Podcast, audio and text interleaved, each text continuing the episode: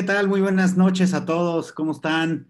La verdad es que en este, eh, nuestro tercer podcast eh, del Corralito, estamos eh, muy contentos.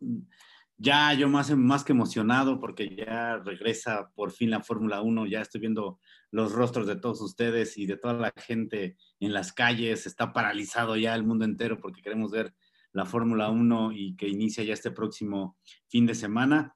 Y pues muchas gracias a toda la gente que se, viene conectando, a toda la gente que nos está escuchando a través de los podcasts, eh, por todas nuestras redes sociales. Eh, les agradecemos mucho. Eh, tengo, la verdad, ya una sensación bastante fuerte porque por fin, después de una larga espera, estamos ya a punto, ya a unos, unas cuantas horas de regresar y ver otra vez a estos pilotos con nuevas configuraciones, nuevos autos en, ya, en, lo que es el inicio de la Fórmula 1 en 2022. Pero bueno, vamos a iniciar rápidamente a presentar a nuestros especialistas, a todos nuestros panelistas que, que bueno, pues eh, están desde, desde sus casas, eh, desde México, eh, por ahí tenemos a otros que están en Estados Unidos, otros en Cuautla, por ahí también en Canadá y en varios países, y así que vamos a presentar. Buenas, buenos días, Irán, hasta Canadá, ¿cómo estás? Hola compañeros, muy bueno, buenos días, buenas tardes, buenas noches, donde sea que estén. Ah, bueno, estoy muy, muy emocionada, muy feliz. Por fin, después de 92 días, podemos decir que es fin de semana de carreras.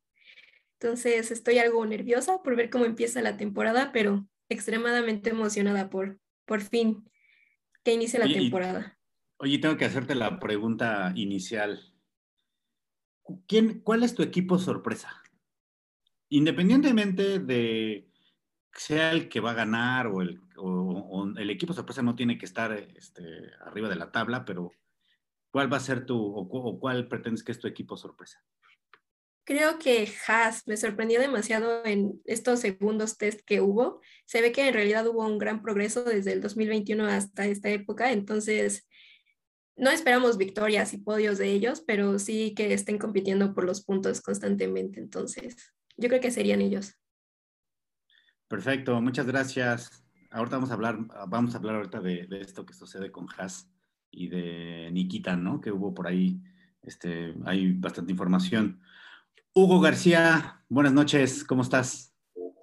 Buenas noches, Isra, muy buenas noches, compañeros, panelistas, muy buenas noches a nuestro amable público. Y la pregunta también es, eh, ¿cuál es tu equipo sorpresa? Híjole, yo creo que equipo sorpresa va a ser Ferrari. Eh, la temporada pasada no nos esperábamos que, tuviera este repunte o es lo que nos estamos percatando en estos test, pero yo creo que Ferrari va a dar la sorpresa. Perfecto. Que, bueno, yo no sé si sea sorpresa, aunque sí ya le toca, ¿eh? Ya le toca pelear. Creo que ya es momento de que estén tres, cuatro equipos arriba o entre más mejor. Yo creo que sería una, una temporada sensacional. Pero bueno, Kimi de Cartón, buenas noches, ¿cómo estás? Hola compañeros, ¿cómo están? Buenas noches. Pues primero un saludo a todos ustedes. Estoy muy contento por volver a compartir este foro con ustedes eh, y muy contento también pues porque como bien lo dicen, es semana de carreras. Eh, creo que la espera de eh, podemos salir todos de nuestras cuevas y estar ahorita pendiente de lo que va a pasar. Estoy muy, muy, muy, muy emocionado, súper nervioso. Ya estoy esperando la madrugada de, de, este fin de semana, porque pues obviamente por el horario que tenemos de este lado de, de, de, América, pues obviamente vamos a, nos va a tocar este, despertarnos un poquito temprano, madrugar, pero súper contento. Y pues un saludo a todo el mundo que nos escucha. Eh, ya tenemos muchos likes, la verdad es que estoy muy contento, les agradezco ha habido mucho movimiento en Instagram, en Twitter, eh, y bueno, pues esperemos que se sigan uniendo y tenemos sorpresas para, para el final de este podcast para eh, nuestra gente que nos está siguiendo. Va a haber una sorpresa que, que al final la vamos a mencionar. Así es, vamos a hablar eh, más a ratito de eso. ¿Y quién es tu equipo sorpresa? Híjole, pues definitivamente voy con Irán. Creo que Haas va a ser un equipo, obviamente, que pues no esperemos eh, que esté liderando o que esté peleando con, Red Bull, con, Mercedes, con Ferrari, pero digo, comparado con, con, lo que le ha pasado, creo que Haas ha tenido tan mala suerte, ¿no? Todo lo que les ha pasado desde que llegaron mal, desde que el avión que tenía que llegar para este, preparar sus monoplazas y, que se atoró y que no llegó y perdieron tiempo. Ahí la verdad es que yo tengo que ponerme, eh, quitarme el sombrero y decir capó con, con la FIA porque eh, les dieron un poquito más de tiempo a ellos este, con, con respecto a la parte de que eh, recuperar un poquito ese tiempo de las cuando le llegaron tarde las piezas y ahí mostraron sorpresas, que un poquito más adelante lo vamos a platicar. Por eso yo creo que Haas me, me, me tiene sorprendido.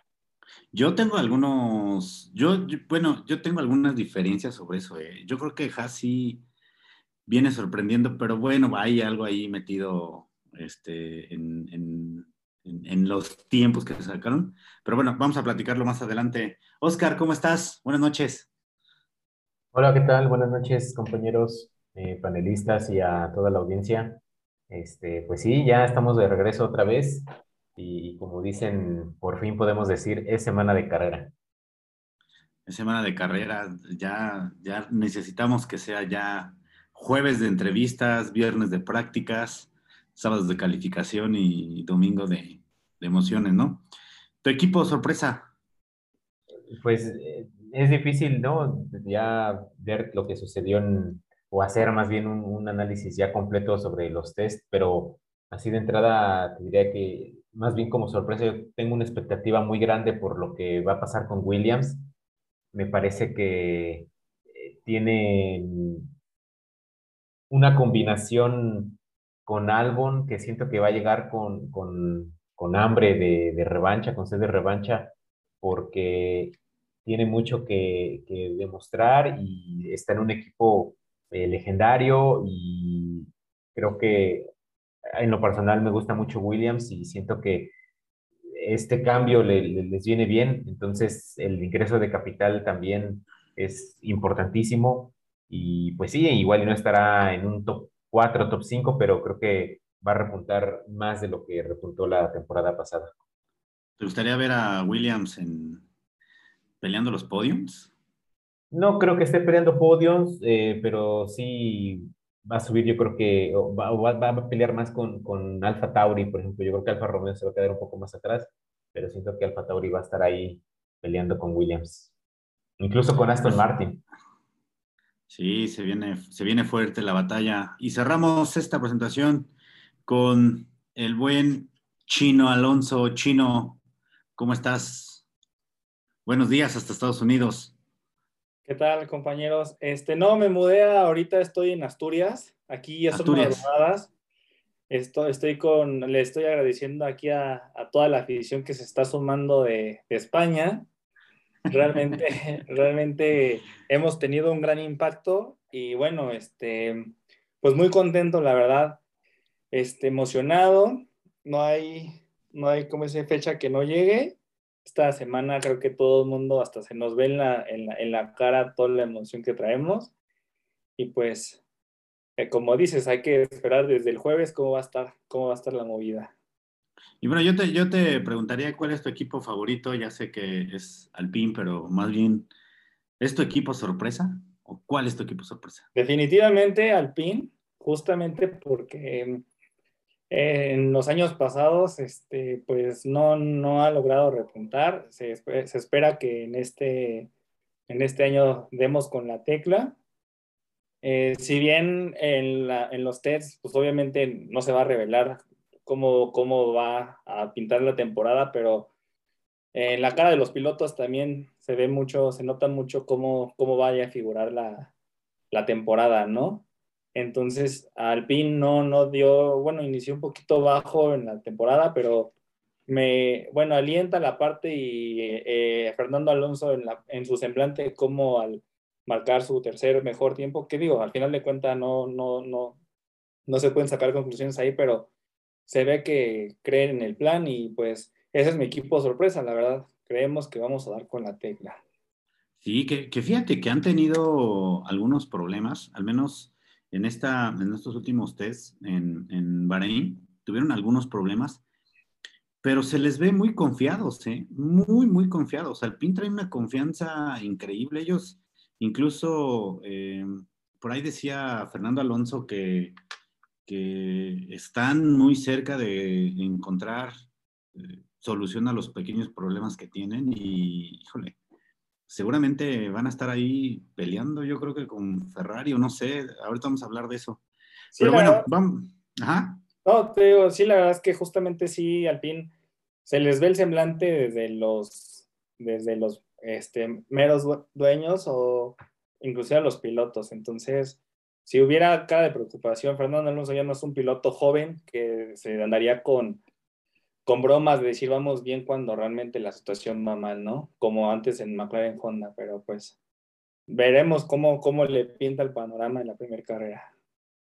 Seguramente muy bien. Eh, y bueno, pues a ver qué pasa en estas carreras. Pero bueno, vamos a empezar ya eh, de lleno con estos temas. Eh, se vinieron hace 15 días los test de Barcelona. ¿Qué podemos concluir, este, Hugo? ¿Qué podemos concluir de estos test de Barcelona? Que por ahí estuvieron, digamos, fueron configuraciones no, no definitivas, eh, y sabemos que los tiempos no, no marcan, digamos, nada. ¿Qué podemos concluir sobre de, este, de estos test? Eh, totalmente de acuerdo a lo que tú comentas, realmente no, no nos muestran la tendencia, tal cual obviamente en Barcelona fueron a, a dar vueltas, a, a, obtener datos, la data es muy importante para el tema de las escuderías, entonces eh, no fue nada definitivo, en comparación y tampoco me quiero adelantar en cuestión de Bahrein, obviamente fue un cambio eh, pues bastante grande en algunas escuderías.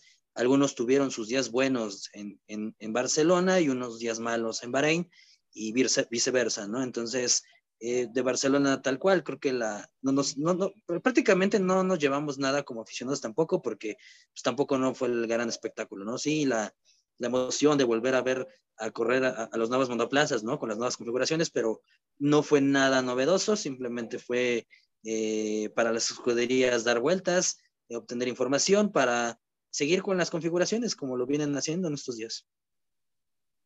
Tuvimos ahí un tiempo, el, mejor tiempo que, pone en la pista fue de Hamilton con 1.19.138 eh, y lo hizo el día viernes, el último día. Sin embargo, yo creo que obviamente conforme va pasando el tiempo, la, pista mejora, ¿no? Este, las condiciones en la tarde son mucho mejores que en la mañana eh, y eso ayuda mucho, ¿no? A generar este tipo, eh, este tipo de, tiempos. Eh, hicieron el 1-2, pero bueno, volvemos a lo mismo. Checo Pérez estuvo por encima de Verstappen y sabemos que va a ser bien complicado que en la temporada Checo Pérez esté por encima, ¿no? ¿Qué piensas, sí. Adelante. Pues sí, como dicen, es muy complicado esto de uh, tomar los tiempos como alguna medida, porque pues en realidad no nos dice nada. Nadie, ninguna de las escuderías está tratando de sacar el 100% de su potencial de sus autos.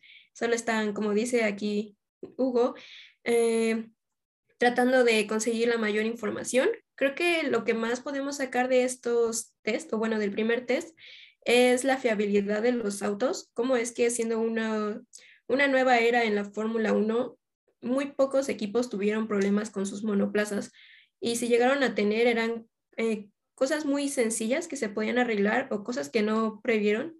Por ejemplo, este, esta nueva palabra que todo el mundo está de moda, por decirlo así, el proposing, entonces, creo que no, no podemos basarnos mucho en los tiempos, sino más bien en ver qué tan fiable era cada uno de esos autos, ver los diseños y pues sí, creo que es eso en realidad. ¿Quién nos podría explicar qué es esta nueva palabra? ¿De qué se trata? Pues mira. El especialista. Venga, Kimi. Ok, mira, bueno, definitivamente creo que de lo que más eh, podemos eh, complementar en, Barcelona, pues definitivamente es el efecto porpoising, ¿no? Eh, esta palabra viene de un animal marítimo que precisamente eh, nada de esa manera, ¿no? Por eso es que eh, se le manda, se le, se le llama así en, en, en inglés. Eh, y obviamente esto se da por el efecto suelo, ¿no? Por precisamente la diferencia de, que hay de, al momento de hacer un vacío en la parte posterior y las diferencias de, del, del, del, aire que al momento de estar expulsándolo por la parte del difusor. Esto es eh, algo que todos los, realmente fue complicado que los mismos eh, escuderías se dieran cuenta. Este, en los túneles de viento no, no tuvieron ese tipo de efectos. ¿Por qué? Y eso eh, a veces no nos, no nos habíamos percatado, pero dices tú, con tanta ingeniería, con tanta tecnología que tienen, ¿por qué no se dieron cuenta los, las escuderías? Hay un porqué. Y el por qué principalmente está en que eh, hay un límite de velocidad que pueden este, aplicar en los, en los túneles de viento. De hecho, eh, precisamente hay, hay una regla en donde a las escuderías no les permite eh, simular hasta ciertas velocidades. Y obviamente el efecto proposing principalmente se da en las rectas. Cuando el efecto suelo, eh, el, el, lo que sería la cantidad eh, o la mayor fuerza aerodinámica que sufren los monoplazas, pues se dan las rectas. De hecho, este, seguramente han visto la cantidad de memes, ¿no? Eh, yo cuando veía a, a Gasly eh, este, con este tipo de efecto, que creo que Alfa Tauri es el que más le, le, le, pegó en las primeras pruebas, yo decía en algún momento el, este, Gasly va a salir proyectado por los, por los, por los cielos, ¿no?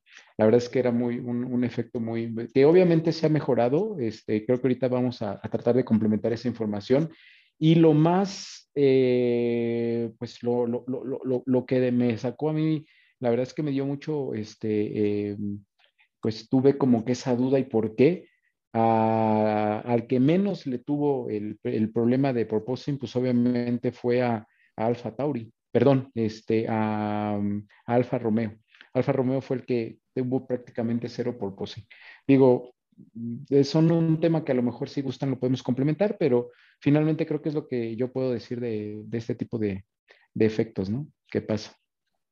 a mí me ha sorprendido ahorita que precisamente hablas de Alfa Romeo. Eh, no sé qué piensen, chicos, Oscar eh, Chino Alonso, Alfa Romeo eh, ha cumplido con todo, ha cumplido con, con todas las los requerimientos técnicos que puso la FIA desde un inicio en temas de, peso de auto. Eh, son los autos más livianos que hay en la pista. Eh, han tenido, sí, han tenido problemas como todos, pero yo creo que para mí, bueno, en lo personal es una gran ventaja esto, ¿no? ¿Qué piensan? Pues eh, fíjate que, fíjate que, perdón, eh, hay una manera diferente de, de, de, analizar las situaciones porque mm, equipos con equipos de, de, los de mayor presupuesto, ¿no? Ferrari, eh, Mercedes, Red Bull, están enfocados en un, en un crecimiento, en un progreso en el que tienen que, que fijarse un objetivo y su objetivo está bien marcado, ¿no? En el caso de los equipos de menor presupuesto, eh, tendrían que desarrollar más para poder competir un poco, ¿no? Como dices, eh, Alfa Romeo se está ajustando mucho a las directrices y a lo mejor son los que le están atinando más, pero simplemente yo veo que están trabajando con lo que tienen y en términos de presupuesto, pues son superados por mucho. Entonces, yo creo que tienen ahí una limitante que evidentemente pues, es la de mayor peso. Sin embargo, vemos e equipos como, como Ferrari que tienen, son los que han presentado menos cambios de lo que sucedió en Barcelona a lo que sucedió en Bahrein y, y están más eh, encaminados a trabajar en eso y que lo que tienen se, se desarrolle bien, ¿no? Sin en cambio, equipos como Mercedes, este, fue un cambio totalmente diferente, un cambio bien drástico y tienen esa posibilidad, ¿no? A lo mejor te refieres a eso un poco, ¿no? De que tienen tantos cambios que a ver cuál, cuál les da mejor, mejor resultado. Y en el caso de, por ejemplo, de Alfa Romeo, pues eh, su limitación es lo que los empuja a ser un poco más, más rectos, ¿no? O, ajustarse bien, bien a, las condiciones y a, los nuevos reglamentos que impuso la FIA. Entonces yo creo que va más por esa situación que, que por un tema más a lo mejor de, de ingeniería. Chino. Sí, justo. Yo creo que normalmente los equipos que calificamos o que creemos que son de media tabla para abajo, eh, todo, todos en este año fue un cambio drástico. Yo, yo ahí como que creo que todos se tuvieron que adaptar a las nuevas reglas. Entonces, Alfa Romeo, pues bien, ahorita está dando como, se puede decir como con las reglas, sin embargo, eso no le va a querer decir que va a estar peleando, ¿no? O sea, sabemos las posiciones que están fijas, tristemente, pero creemos que también, esperemos si sea una realidad y que la Fórmula 1 a través de estas nuevas reglas pueda igualar y que un Alfa Romeo igual lejos de estar peleando por pasar a Q2, de vez en cuando le vengan circuitos que puedan pelear por, por Q3, ¿no? Entonces, pues esperemos y con estas normativas de la FIA y que sigan haciendo equipos de media tabla para abajo, como hace rato lo mencionamos, Williams o Haas, que están sorprendiendo, que realmente no sea como una cortina de humo de decir, ah, pues igual venían con el combustible muy, muy poco de combustible y por eso venían este, yendo rápido, ¿no? Pues realmente esperemos por el espectáculo que sí sean, pero yo creo que sí va un poquito más en que, en que estos equipos de media tabla van a permanecer por lo menos ahí, sí van a tener una que otra ventajilla en algún circuito que puedan sí avanzar a Q2 o quizá Q3, pero pues esperemos así, que así se mantengan y que sea más, más peleada. Sí, eh, efectivamente, ahora, eh, bueno, vimos dos fases de, prácticas en donde los autos salían eh, primero pues con una primera versión y, todos los cambios que en algunas escuderías se mostró completamente eh, cambios bastante, bastante fuertes. El caso de, Mercedes, el caso por ahí también de Red Bull, que no sacaban todo el poderío que tenían, ¿no? Y ahora ya con toda la televisión y con todas las transmisiones que hubo de Bahrein, este, Hugo, ¿tú crees que realmente ahí se mostraron, o lo que vimos en Bahrein, es algo muy parecido a lo que vamos a ver ya en la clasificación, en la Q3? Eh, yo lo dudo, ¿eh? Yo lo dudo. O sea, cambiaron muchísimo de un test a otro y yo creo que esto va a pasar lo mismo eh, este fin de semana. Va a haber muchos cambios. Como te decía, creo que los, los, las escuderías sacaron mucha información de, como bien lo dices, varias configuraciones, probaron neumáticos, este, todo, todo, todo. Entonces, creo que vamos a, a ver una, una clasificación muy distinta de lo que viene en tendencia de cómo quedaron los, las posiciones en el último test, en la última ronda del test. Entonces, este, prueba, por ejemplo, muy clara, por ejemplo, McLaren, ¿no? Que tuvo un buen Barcelona y en, en Bahrein, pues no le fue tan bien, ¿no? Pero no, yo no creo que, sea, que esa sea la tendencia de McLaren eh, en, este, en este fin de semana y en toda la temporada. También creo que va a haber algunas este, sorpresas, sí, pero creo que eh, algunas, algunas sí tendencias posiblemente de Ferrari, que sí pueda ya estar compitiendo al tú por tú por, con Mercedes, con Red Bull, pero eh, yo creo que sí van a haber bastantes cambios de lo que vimos el fin de semana pasado con, con este que viene. Precisamente hablando de, de, las, de los tiempos y de las mejoras que tuvieron ahí algunos equipos, decía por ahí Irán, y comentaba que le ha sorprendido Haas. Haas eh, puso ahí el segundo mejor tiempo con, con Nick Schumacher, eh, solamente eh, por abajo, menos de, un segundo por abajo de Max. Y tal vez por eso es que pensamos que o, pretendemos que Haas ha dado un salto grande a pesar de todos los problemas que tuvieron, ¿no, Irán? ¿Qué piensas de, estos, de estas, de, de, estos test de Bahrein y la importancia que tiene Haas, o que tuvo Haas? Sí, bueno, desde los test del 2021 ellos habían dicho que nada más habían actualizado su carro para que cumplieran las regulaciones de esa temporada y que todo su enfoque iba a estar en el 2022. Entonces, desde los test del 2021 por más que tuvieran el combustible más bajo, por más que intentaran todo, no se podían acercar ni a la media tabla en sus tiempos.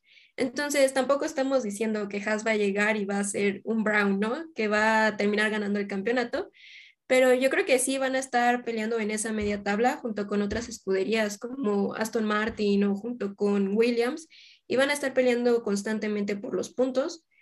Ah, y se les ha notado un gran cambio, a pesar de todo esto que les ha ocurrido en estas últimas semanas, que fue demasiado uh, Mazepin, ah, lo del avión que se quedó en Estambul. Entonces, sí, les ha, ha venido una racha un poco mala, pero se les nota motivados, se les nota que van a poder hacer una buena temporada y esperemos que así sea después del último año que tuvieron. Y además, eh, esta salida de Mazepin, yo creo que también de manera, pues yo creo que sí fue un golpe para, para el mismo Haas, ¿no, Oscar?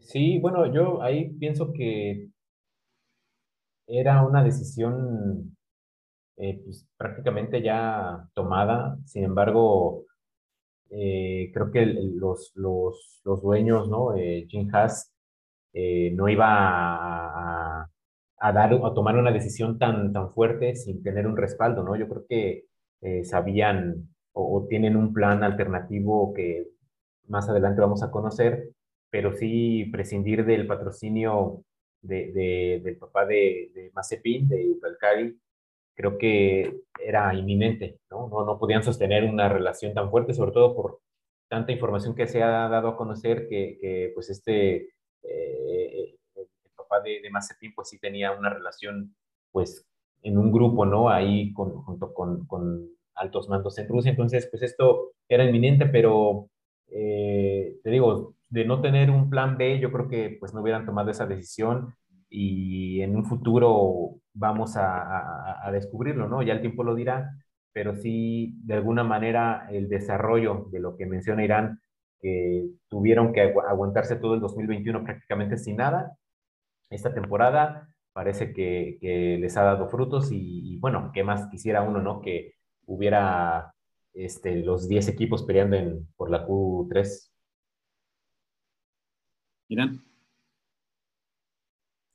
Sí, bueno, y también esta información, ¿no? Que salió después de la salida de Mazepin y la empresa de su papá, que iban a demandar a Haas, ¿no? Porque ellos ya habían abonado todo el dinero hacia la, hacia la escudería y ni siquiera habían corrido la primera carrera. Entonces, creo que ese también es un tema importante, porque aunque Haas había dicho que estaban bien, completamente bien o estables a corto plazo financieramente, si Huracali sí manda la demanda y la llegan a ganar, también creo que sería un factor importante para la escudería y para Jim Haas, perseguir el futuro de Haas continúa en manos de ellos o si sería mejor vender la escudería en sí.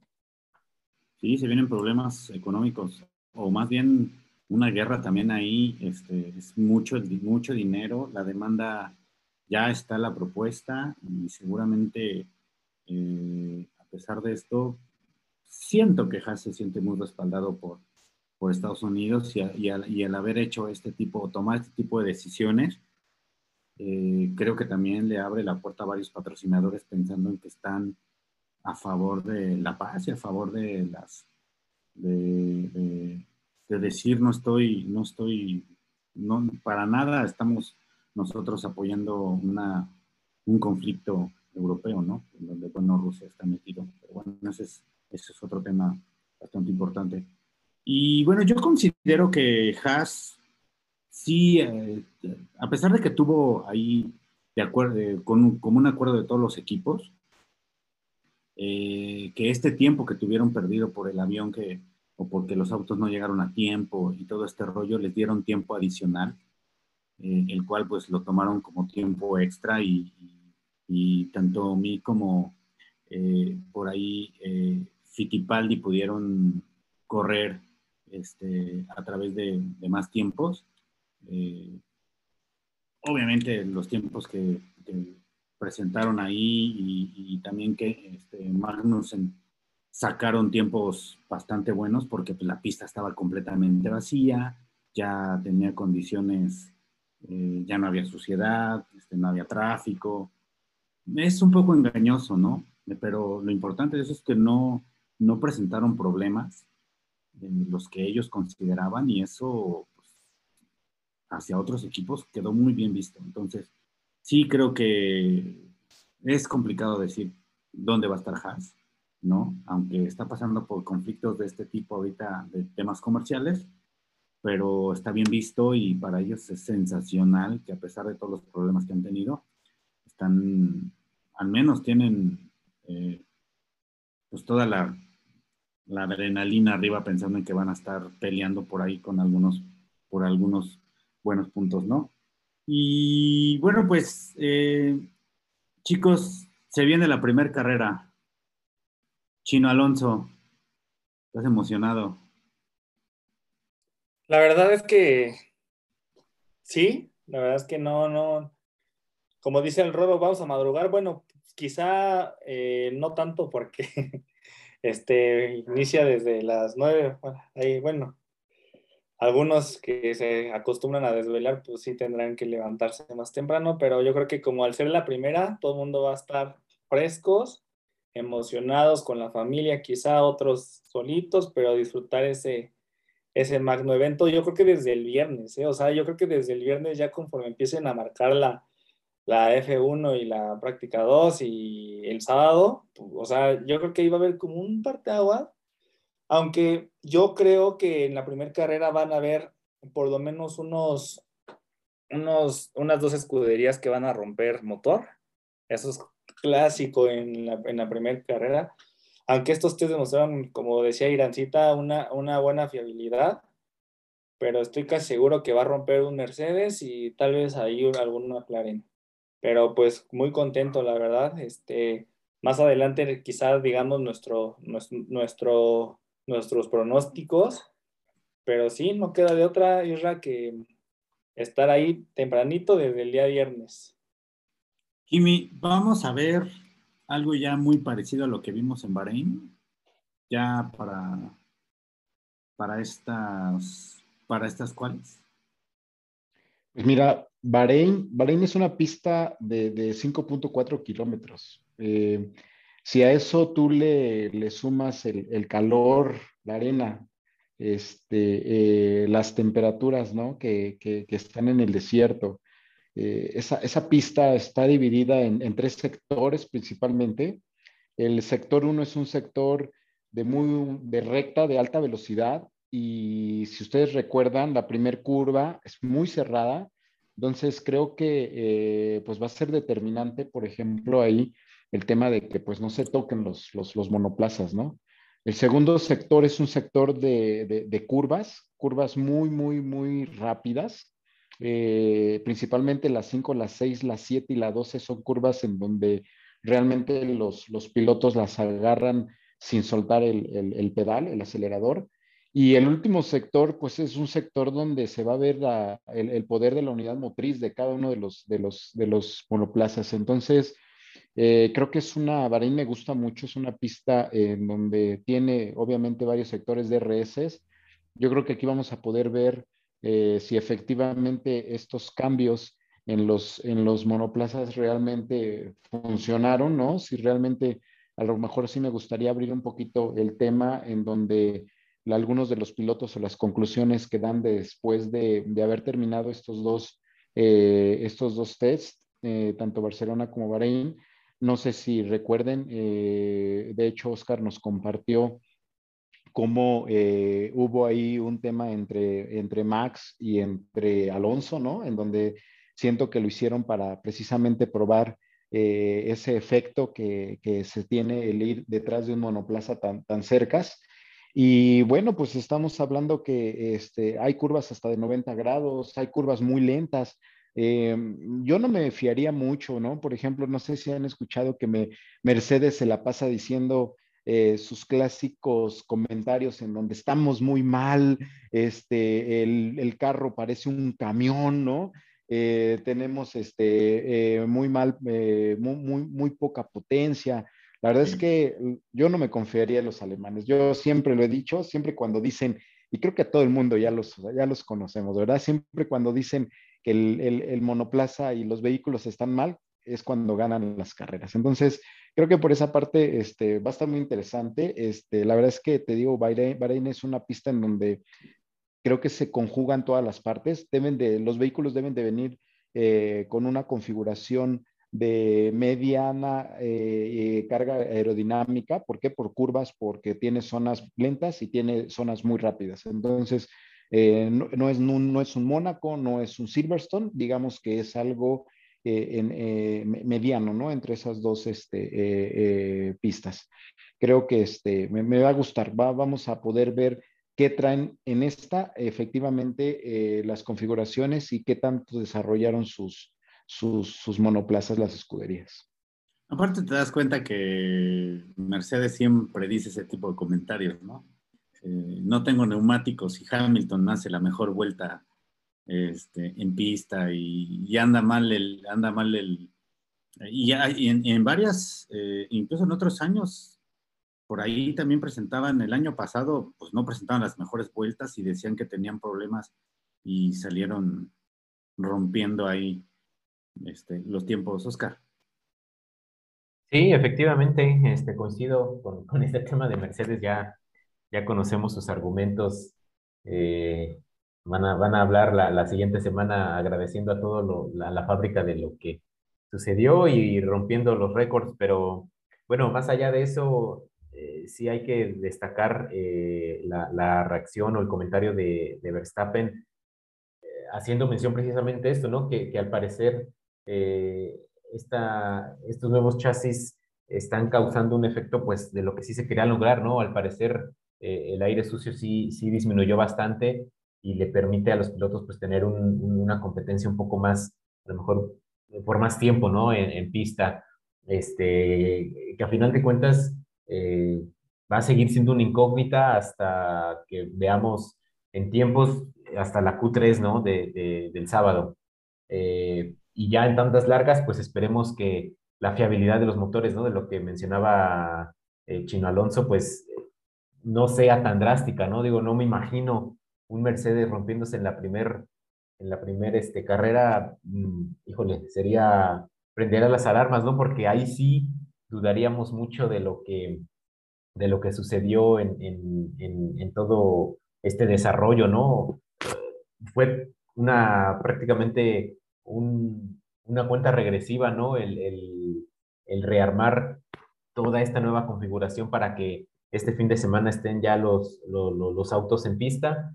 Este, entonces yo creo que nos vamos a llevar, sí, algunas sorpresas, pero también, eh, ¿no? Algunos hechos ya conocidos, donde yo creo que Mercedes, Red Bull y Ferrari van a estar ahí. Yo voto por, por Ferrari, ya si más adelante decimos nuestras, nuestros pronósticos, pero yo me adelanto, yo creo que voy por Ferrari para, para este primer Gran Premio. Sí, no. Sí, bueno, y además yo creo que, bueno, eh, respondiendo un poco a lo que dice Oscar, de bueno, supongo que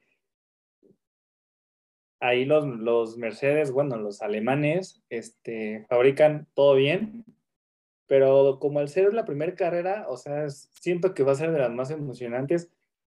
Una, por todos los cambios, pero dos, porque al final de cuentas ahí todos los pilotos inician desde cero y nadie tiene nada que perder. Entonces, lo que menciona Roro, la primera curva es una curva que seguramente va a haber algún toque, algún roce, porque todos los pilotos van a ir al, máximo nadie se va a guardar nada. Bien dicen que la carrera no se gana en la primera curva, pero pues esos son los mejores pilotos del mundo y todos van a ir en cualquier huequito, van a ir por todo. Y me incluyo a los equipos que no tienen nada que perder. Y eh, quitando a las principales escuderías que es Red Bull y Mercedes, Ferrari va a ir con todo, McLaren va a ir con todo, entonces va, va a estar, o sea, nadie va, nadie va a aflojar, nadie va a levantar.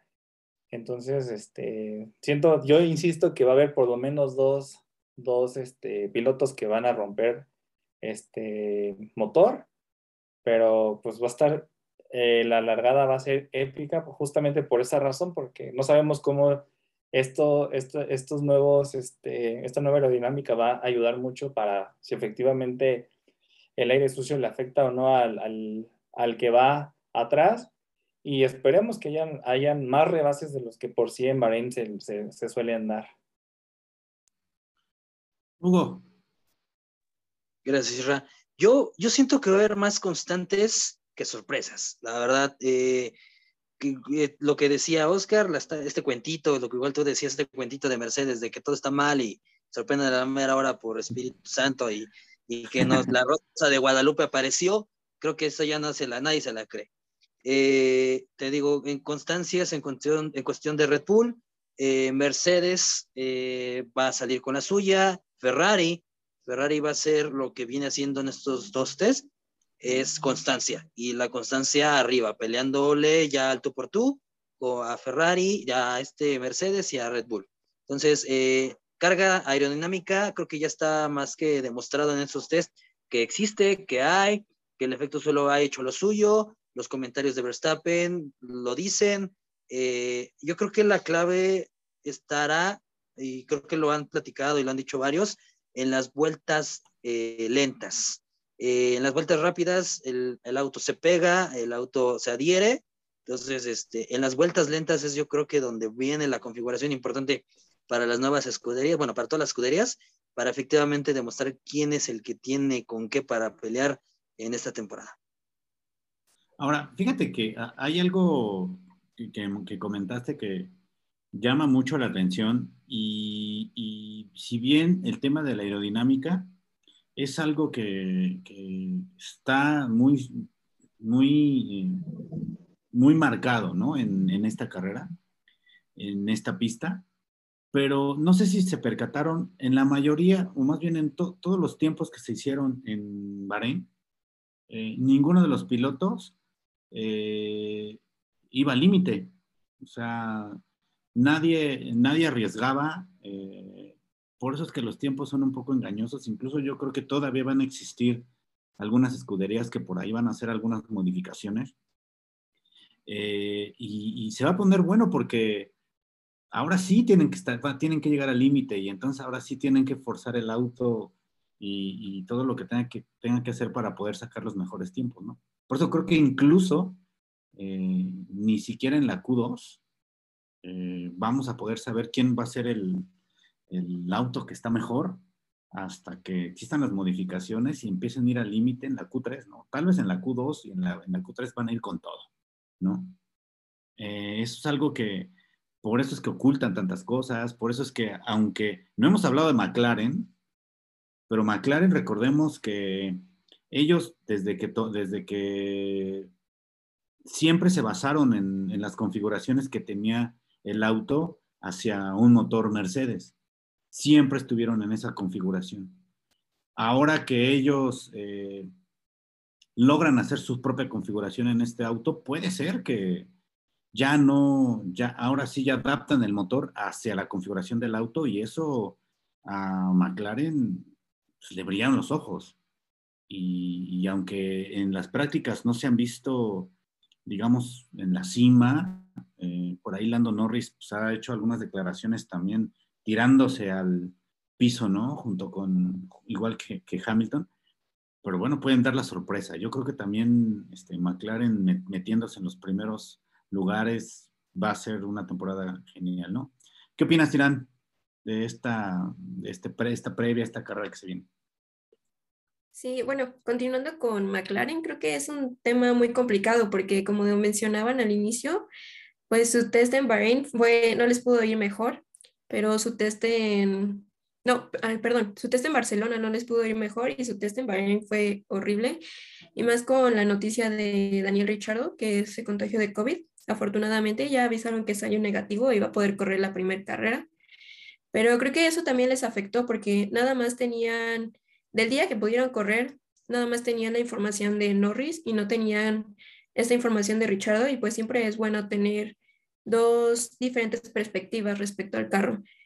Y sobre qué esperar de esta carrera, creo que va, va a pasar, van a pasar muchas cosas que ni siquiera nosotros vamos a poder hablar de todo esto, pero esperemos que, que haya competencia, que los rebases sean sencillos, que todas las escuderías estén en el lugar de la tabla que estén, estén peleando con la siguiente y pues emocionados porque ya empieza esta carrera.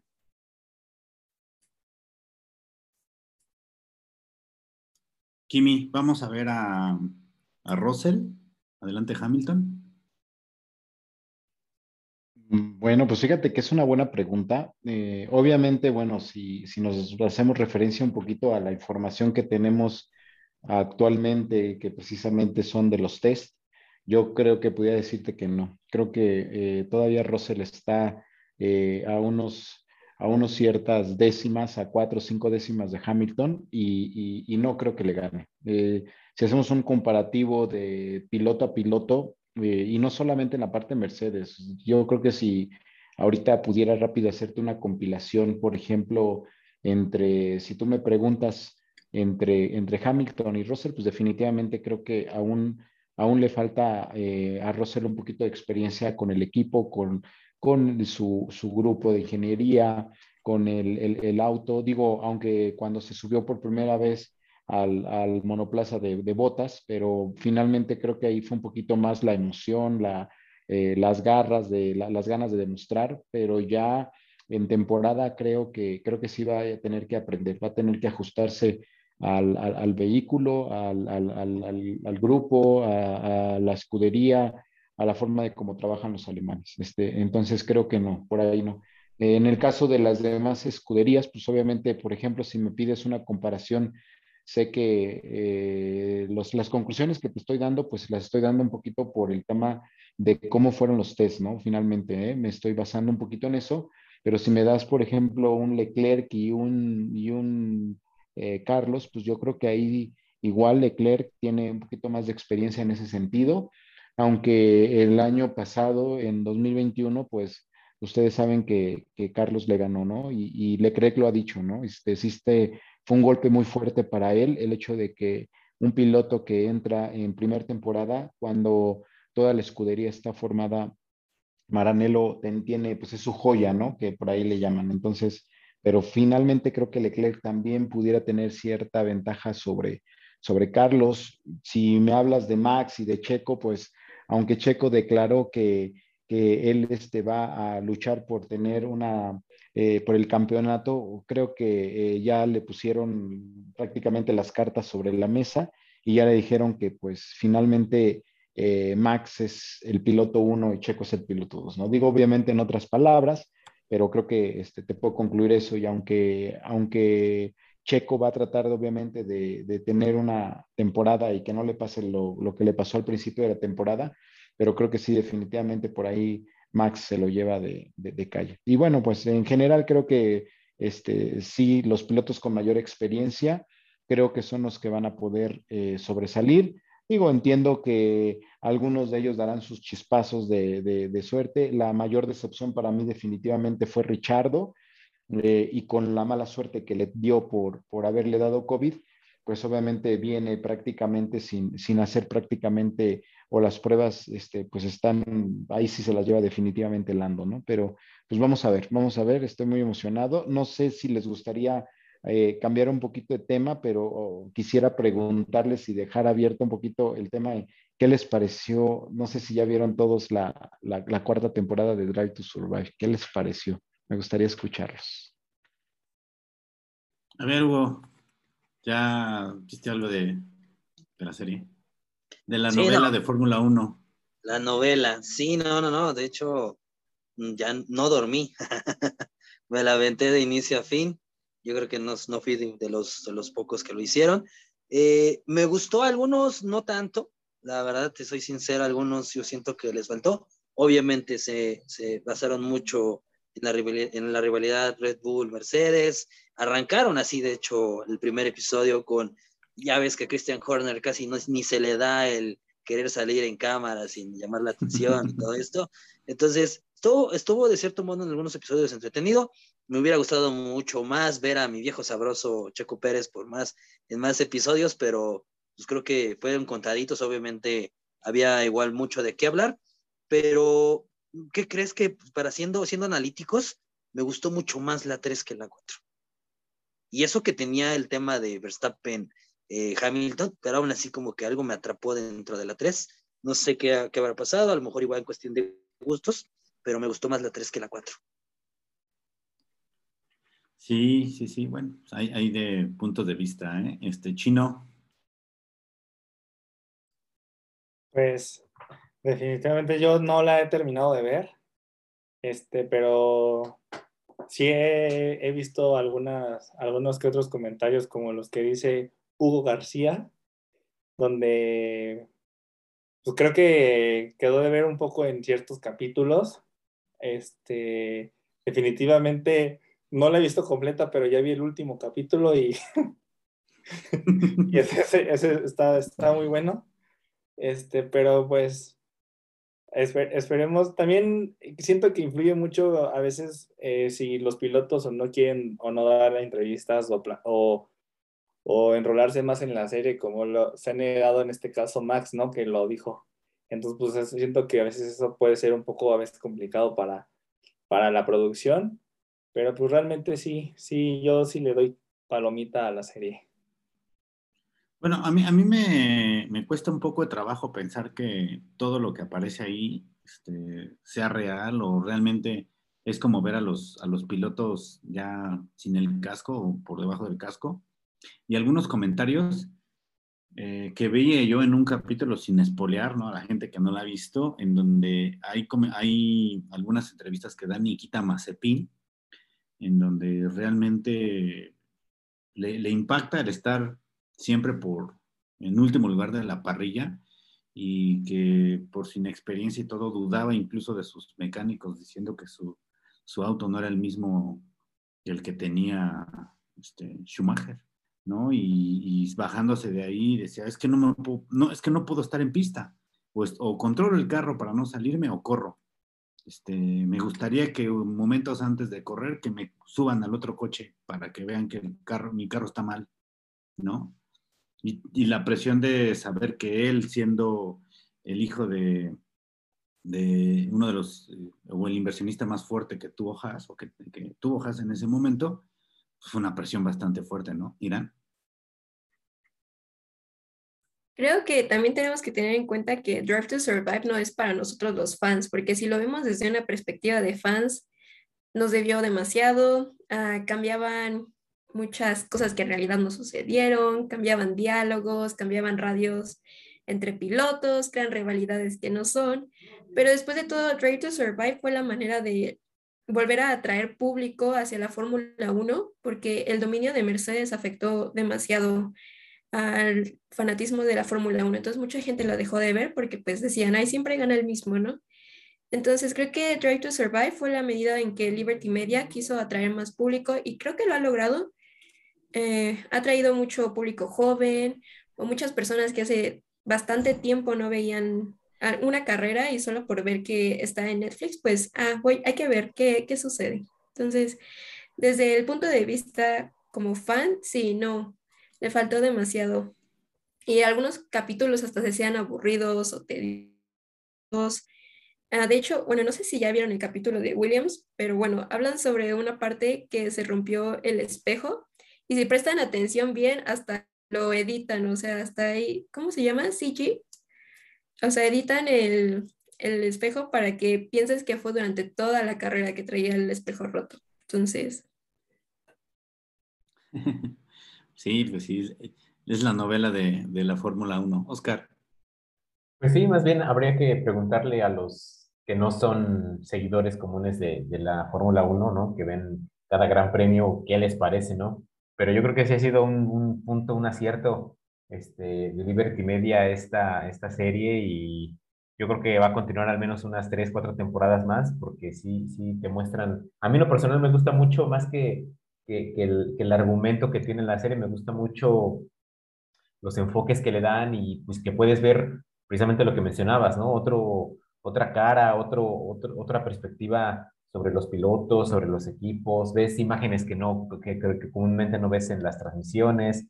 Entonces son detalles que, que, en lo personal yo disfruto mucho, más allá, pues, pues sí, ¿no? Del argumento que, que igual coincido, nos dejó de ver mucho, sobre todo porque fue una, un temporadón y no se vio representada en esta serie, pero en esa temporada, pero bueno, entonces eh, hay que pues tratar de, ¿no? De, de, de, de, ver el, lado positivo y te digo, en lo personal a mí me gusta mucho tratar de ver los detallitos, ¿no? Y, sí, este, sacar un, un, eh, un, resultado, ¿no? De todo esto que a fin de cuentas, pues, no, nos dice que, que pues, te sorprende, ¿no? Ver tanta gente que se va sumando y que opina y que dice, y, pues ahí están los números, ¿no? Fue el, Gran Premio de Abu Dhabi fue más visto que, el mismo Super Bowl.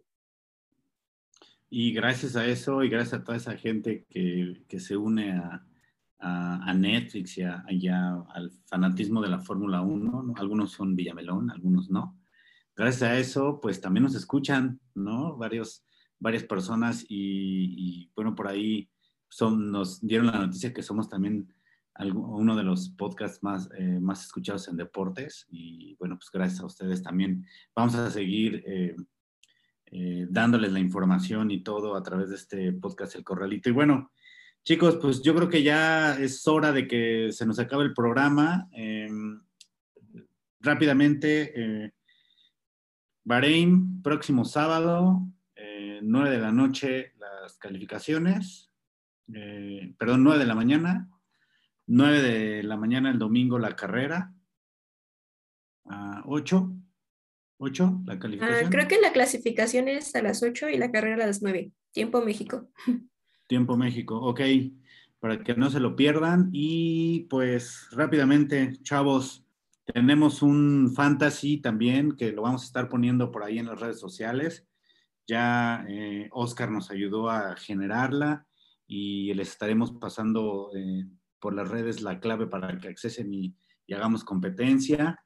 Eh, vamos a ir sumando los puntos durante todo el, campeonato y al final pues tenemos una sorpresa para el ganador, ¿no? Tenemos un regalito para que también entre nosotros este, vamos a competir y la gente que se nos una y él se va a llevar los boletos para la Fórmula 1. No, no, no podemos decir el, el, premio, pero tenemos un regalo bastante lindo, así que conéctense. Eh, únanse, hagan sus equipos y vamos a tener este premio, ¿no? Y rápidamente, chavos, este, pues ya nos despedimos. Irán, muchas gracias. Tu, pues tu podium. Uh, creo que está muy complicado, pero bueno, viendo y pasándonos más o menos en los test, tal vez pondría a Verstappen, Leclerc y Checo, en ese orden. Verstappen, Leclerc, Checo. Perfecto. Eh, Chino Alonso, gracias por acompañarnos, tu podium. Este, mi podium va Verstappen, Russell y Fernando. Fernando. Perfecto. Hugo, gracias. Tu podium. gracias, Tierra. Gracias a mis compañeros panelistas. Como siempre, enriquecedor la sesión. Eh, yo me quedo con Verstappen, igualmente en primera posición. No, no, no, no creo que haya alguien que se lo pueda quitar. 1-2 eh, para Red Bull, porque Checo se queda con la segunda posición. Y tercero para, no sé si, si Leclerc o, o Carlos Sainz, pero yo creo que por primera vez y después de hace mucho tiempo no vemos a un Mercedes subirse en la primera carrera al podio. Qué difícil sacar a Mercedes. A mí me cuesta trabajo sacar a Mercedes, ¿eh? Me cuesta mucho trabajo, pero híjole. Kimi, gracias, Kimi. Buenas noches, tu podium. Hola, hola compañeros. Pues muchas gracias. Quiero agradecerles a todos. He disfrutado este tercer podcast. Espero que eh, así como, como yo lo disfruté, hayan eh, pues nuestros mismos seguidores, eh, lo disfruten. como bien dices, Vamos a continuar tratando de dar o poner nuestro granito de arena y pues te platico rápido mi podium. Creo que definitivamente va a estar eh, Red Bull en, uno, en, el primer lugar con, Max y yo creo que pongo al 2 y al 3 a Ferrari. No sé si Carlos o Leclerc o Leclerc y Carlos, pero definitivamente Ferrari va a ser el 2 y 3. y efectivamente, como dice Hugo, creo que eh, por primera vez no vamos a ver a Mercedes en el podio. Y mi checo va a estar por ahí, vas a ver, pisándole los talones a, esos Ferrari. Híjole. Me cuesta tanto trabajo. Oscar, gracias, Oscar. Buenas noches. Tu este, podio. Buenas noches, gracias por dejarme al final porque me diste tiempo de, de ir analizando. Yo creo que por ser la primera carrera y por lo que pudimos ver en, en, en, la pretemporada, voy a poner a Leclerc en primer lugar. Sería, la verdad, muy bonito iniciar con una victoria de, de Ferrari.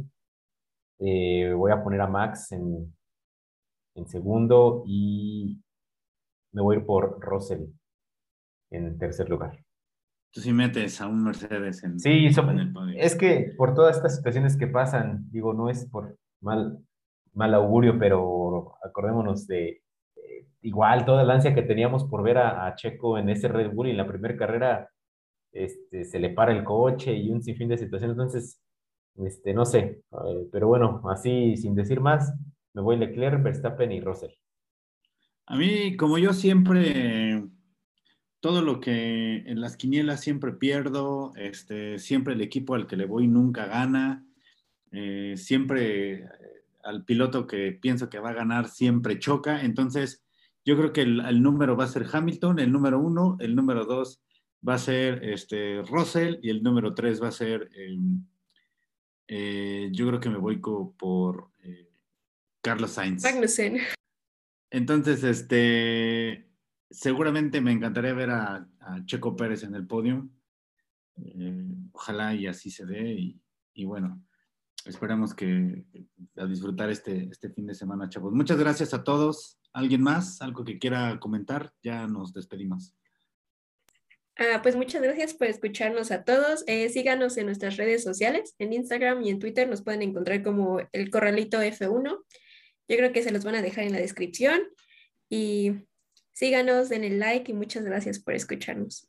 Irán es la que maneja las redes sociales. Este, si le quieren escribir algo, nos quieren escribir algo, alguna pregunta, algún comentario, con gusto ahí nos estará ayudando Irán. Sí, manden mensajitos, siempre estoy atenta, entonces ahí los leemos.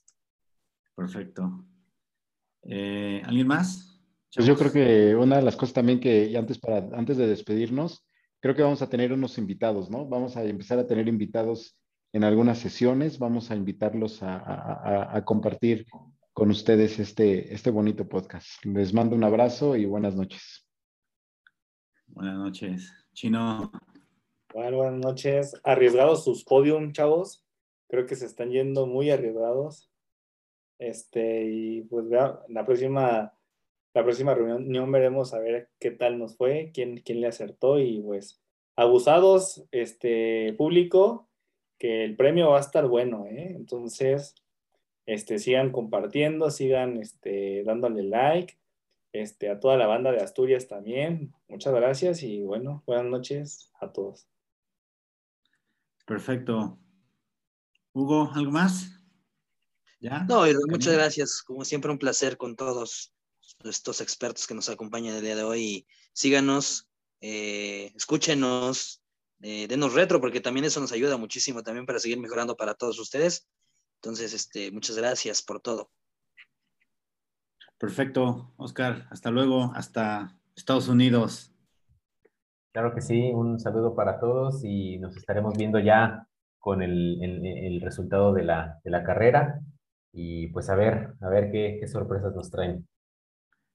Pues muchas gracias a todos, chavos, y a, todos a toda la gente que nos está escuchando en este podcast excelente día y felices carreras. Gracias. Buenas noches. Bye bye.